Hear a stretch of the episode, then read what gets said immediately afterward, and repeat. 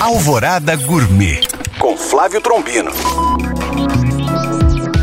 Olá, meus queridos ouvintes. Este final de semana fui convidado a participar do Festival Gastronômico Sabores do Morro, no município de Catas Altas. E como a cidade tem uma tradição muito forte do vinho da jabuticaba, este foi o meu norte. A receita angu doce com peras ao vinho de jabuticaba. Hoje vou dar a receita do angu, amanhã das peras. Anote aí: angu doce, duas xícaras de fubá, uma xícara e meia de açúcar, uma pitada de sal, um favo de baunilha, uma colher de café de cúrcuma, um litro de leite, um litro de água, 50 gramas de manteiga gelada. Modo de preparo Coloque todos os ingredientes em uma panela em fogo médio, menos a manteiga. Não pare de mexer até abrir fervura. Abaixe o fogo, pode passar a mexer de vez em quando por mais 30 minutos.